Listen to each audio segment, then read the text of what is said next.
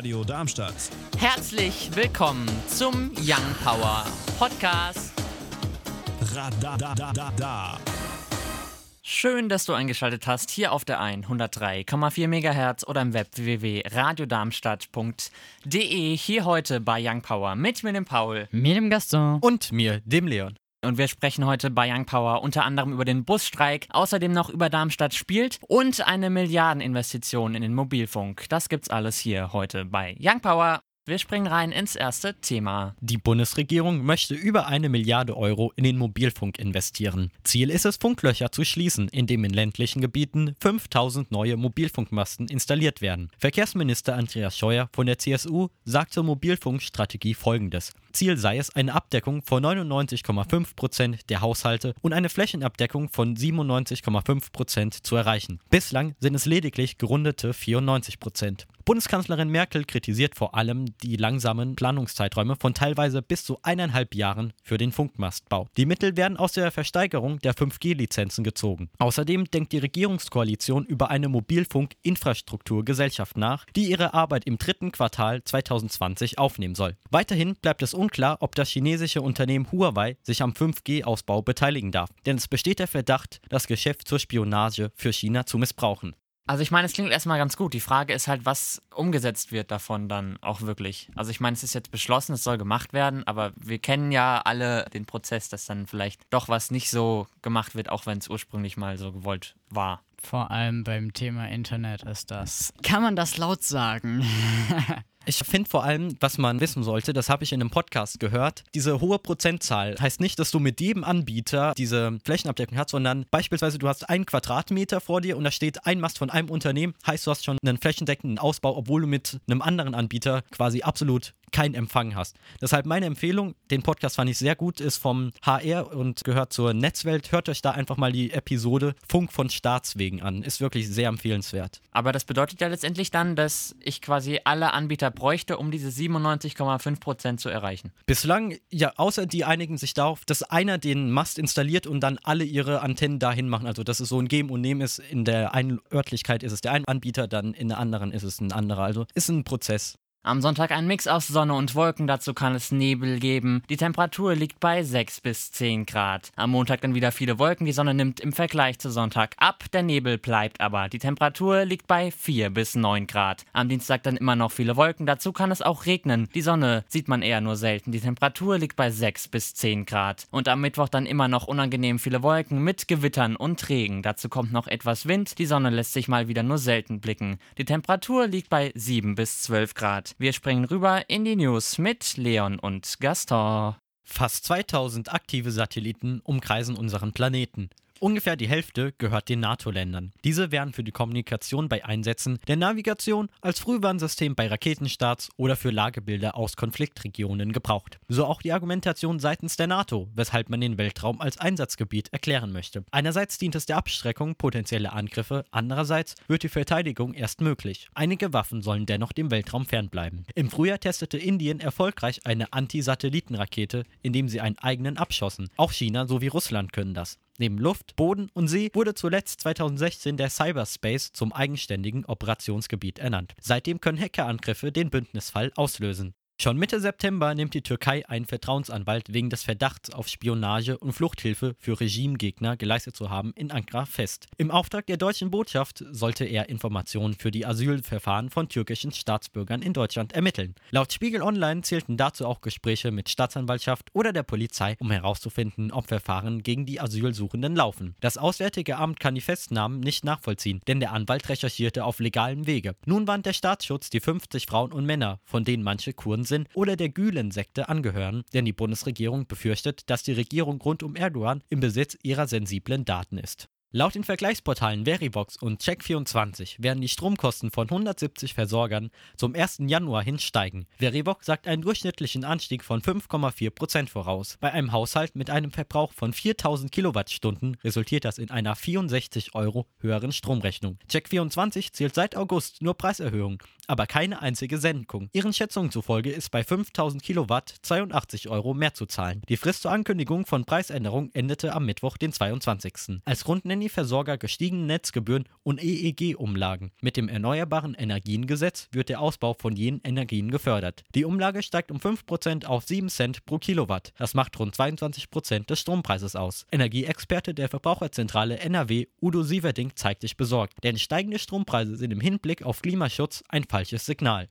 Uns findet ihr auch auf Instagram und Twitter Young Power Radar. Wehab und Zane Flames haben wir letzte Woche vorgestellt in der Young Power Neuerscheinungsrubrik. Auch diese Woche stellen wir wieder einen vor um 10 vor 6. Jetzt gibt's aber erstmal noch andere Musik, nämlich von Maroon 5 Memories. Bisschen Hintergrundinfos noch zu dem Song. Der wurde geschrieben für den verstorbenen Manager der Band. Vielleicht hörst du da draußen jetzt den ja nochmal mit einem anderen Hintergedanken. Wir haben jetzt zwar schon zwei Minuten zu spät, aber es gibt trotzdem noch Louis Capaldi und Before You Go hier in der Young Power Neuerscheinungsrubrik. Wir springen rein ins zweite Thema für heute. Alle reden darüber und viele freuen sich auch schon auf ihn. Der neue Cybertruck von Tesla. Normalerweise kennt man die Tesla-Autos als kurvige und aerodynamische Wagen, doch der neue Cybertruck ist ganz anders. Er ist kantig wie ein Dreieck und damit das komplette Gegenteil von einem normalen Pickup-Truck. Der kantige Rahmen besteht aus einem rostfreien Stahl, welcher wie ein Exoskelett funktionieren soll und viel aushalten soll, wie beispielsweise ein Schlag mit einem Vorschlaghammer, wie es bei der Vorstellung gemacht wurde. Nur das Glas bekam Sprünge bei einer Demonstration, wobei eine Metallkugel gegen die Scheibe geworfen wurde. Bei einer vorherigen Demonstration hielt eine andere Glasscheibe, die die gleiche sein sollte wie am Auto, stand. Schnell bedeutet hier konkret zwischen 2,9 Sekunden und 6,5 Sekunden von 0 auf 60 Meilen pro Stunde und mit einer Reichweite von bis zu 500 Meilen in der besten Ausstattung. Die Basisausstattung fängt bei knapp 40.000 Dollar an. Am Ende der Vorstellung wurde noch ein Quad im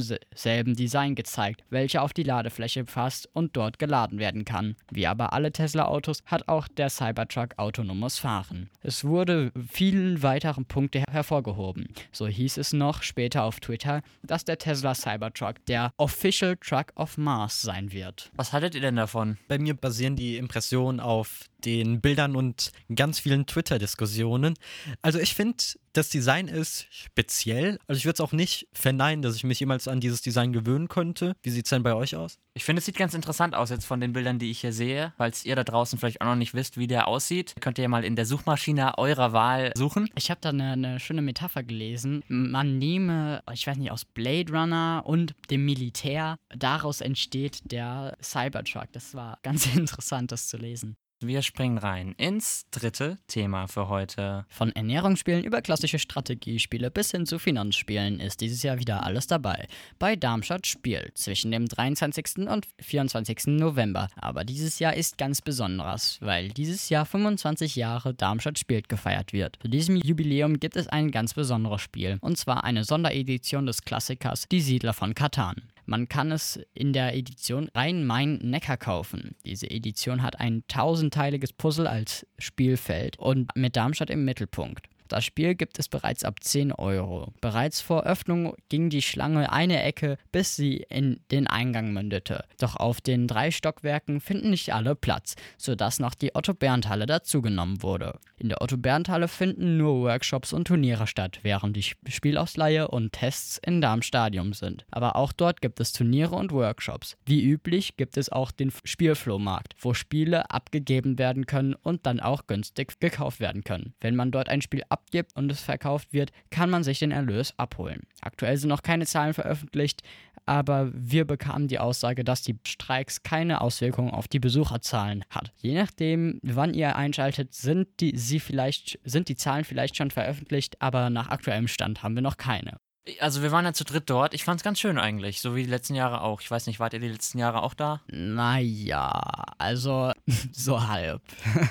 also jetzt nicht aktiv. Heute verbringe ich den ganzen Tag, weil Darmstadt spielt. Das habe ich jetzt nicht die letzten Jahre gemacht. Ja, gut, das habe ich auch nicht gemacht, aber ich meine, so, so, weiß ich nicht, vielleicht zwei, drei Stunden war man schon da immer. Oder? Ich auch, ja. Und es sind zwar manchmal so Evergreen-Titel, die halt jedes Jahr dabei sind, aber wir haben uns zum Beispiel als erstes ein Spiel gesucht, was es, was wir zumindest noch nicht kannten. Da waren wir auch so begeistert, dass wir direkt zwei Runden gespielt haben. Und das Schöne ist ja, dadurch ist es ja so, normalerweise sucht man quasi nach Titeln, aber, und, aber da war es so einfach, wir haben das genommen, was es gibt und sind dadurch auch auf echt interessante Sachen gestoßen, wie zum Beispiel ein Spiel, wo man erraten musste, was hat denn am wenigsten oder am meisten Kohlenhydrate oder Fett, was weiß ich.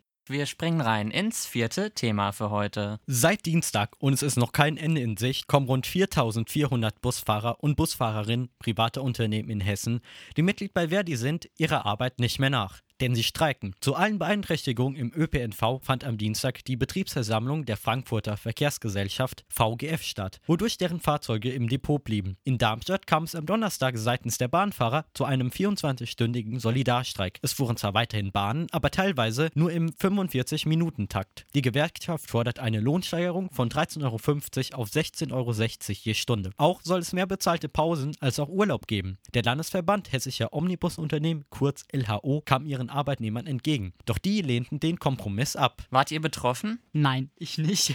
Das ist das Tolle, wenn man Fahrrad fährt.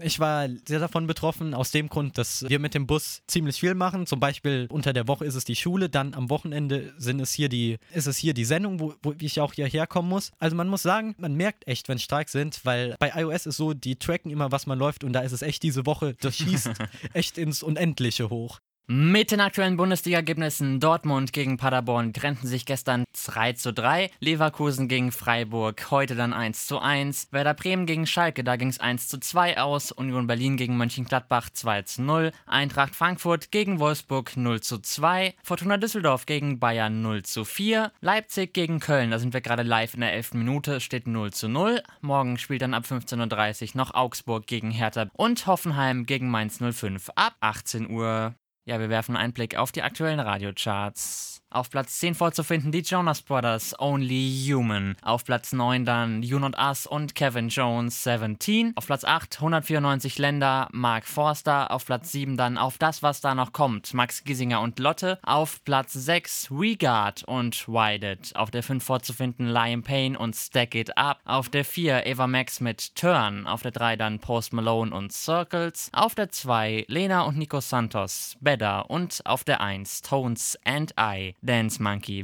Das waren die zwei Stunden Young Power hier auf der 103,4 MHz oder im Web www.radiodarmstadt.de. Hier heute mit mir, dem Paul. Mit dem Gaston. Und mir, dem Leon. Euch wie immer noch ein schönes Restwochenende und tschüssi. Radio Darmstadt. Das war der Young Power Podcast. Radadadada. Wenn ihr mehr von Young Power hören wollt, dann könnt ihr gerne unsere Sendung immer samstags von 17 bis 19 Uhr auf der 103,4 MHz oder im Web www.radiodarmstadt.de auschecken.